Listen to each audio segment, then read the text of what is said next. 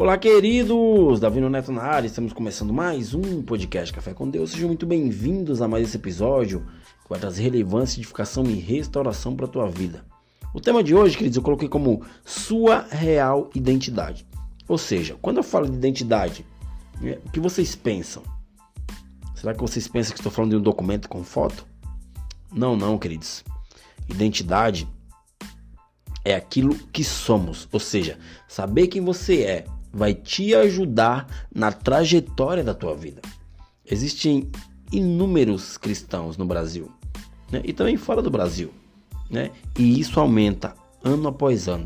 E é evidente, queridos, que há uma crise de identidade que atrapalha a vida espiritual de muitas e muitas pessoas.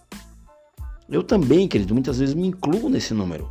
Por quê? Porque é muito difícil você enxergar por completo qual a sua real identidade. Isso não ocorre é, porque Deus não fala conosco. Deus ele fala conosco a todo momento. Isso acontece, ou seja, isso ocorre porque nós não agimos de acordo com aquilo que está escrito na Bíblia, escrito na palavra de Deus. Sobre nós, sobre quem somos. Em João, queridos, capítulo 8, versículo 35, está escrito assim: O escravo não tem lugar permanente na família, mas o filho pertence a ela para sempre. O que esse versículo nos, nos ensina é que nós somos filhos e não escravos.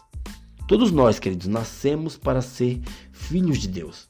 Em João capítulo 1, versículo 12 diz assim: Contudo, aos que o receberam, aos que creram em seu nome, deu-lhes o direito de se tornarem filhos de Deus. Ou seja, o que nós precisamos para ser ou para se tornar filhos de Deus? Para nos tornarmos ou para sermos filhos de Deus, precisamos reconhecer o Senhor como nosso único Senhor e Salvador. Isso, queridos e queridas, vai te tornar um filho de Deus. Ou seja, identidade tem a ver com aquilo que somos, não com aquilo que é, é, é, pretendemos ser. Ou seja, a palavra fala que nós nos tornamos filhos de Deus quando reconhecemos que Deus, que Jesus é o nosso único Senhor e Salvador. Se mantenha em oração. Isso vai fazer com que tua identidade venha está mais visível. Oração, queridos, é quando nós paramos para ouvir o que Deus tem para nos falar. Ou seja, fazemos uma ligação entre nós e Deus, ou seja, você se conecta com Deus.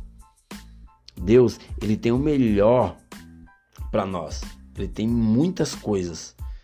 É, é, os planos dele é muito melhor do que os nossos planos.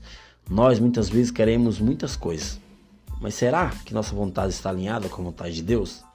Ou seja, quando fazemos uma oração, quando estamos com a identidade firmada nele, a vontade dele vai se concretizar em nossas vidas. Por quê?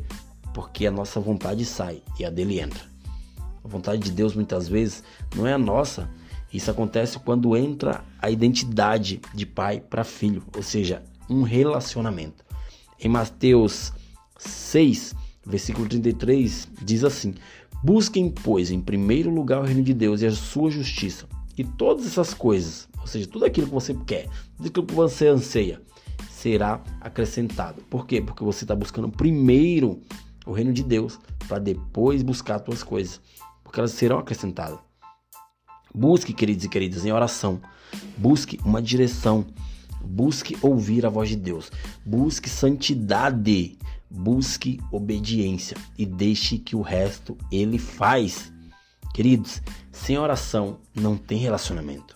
Orar é muito importante. Orar te faz falar com Deus. Orar te faz ter intimidade. Orar te faz ser filho, criar uma identidade com Ele.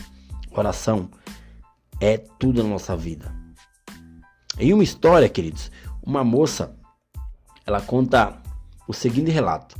Ela teve um sonho e nesse sonho Jesus ele recebia as pessoas no céu. Nossa, era magnífico, né? Ou seja, Alguns ele falava, seja bem-vindo, e outros ele fazia festa. Nesse sonho que ela teve, né? Ela começou a analisar, ela falou, mas como assim, cara? Jesus recebe alguns como bem-vindo, ou seja bem-vindo, e outros ele faz festa. Isso deixou ela sem entender. E o que aconteceu? Ela foi lá e falar com Jesus. Ô oh, Jesus, tudo bom? Ele, ô, oh, tudo bom. Jesus, posso te fazer uma pergunta? Ele, com certeza pode.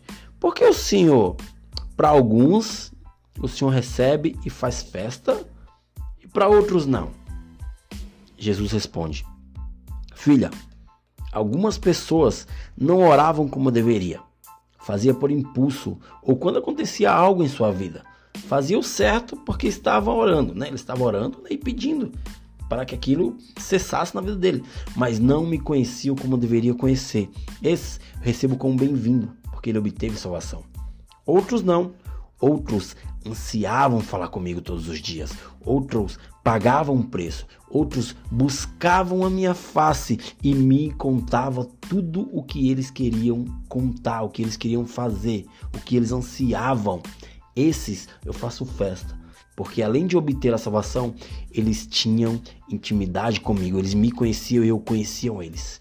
Diferente daqueles outros que eu é, é, o recebo com bem-vindo. Queridos, o que isso me ensina? Me ensina que a intimidade faz com que a tua identidade venha ser revelada através daquilo que Deus tem para fazer nas nossas vidas. Não procure Deus apenas por algo que Ele que, você quer que ele te faça, mas anseie pela presença dele. Busque ele face a face. Viva o melhor que ele tem para você. Porque o que ele tem para fazer na tua vida é infinitamente mais do que você pode imaginar. Então, queridos, tenha intimidade com Deus. Busque é, a face dele.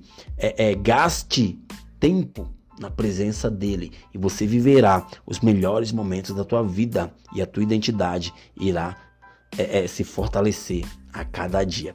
Beleza, queridos? Até o próximo episódio e valeu!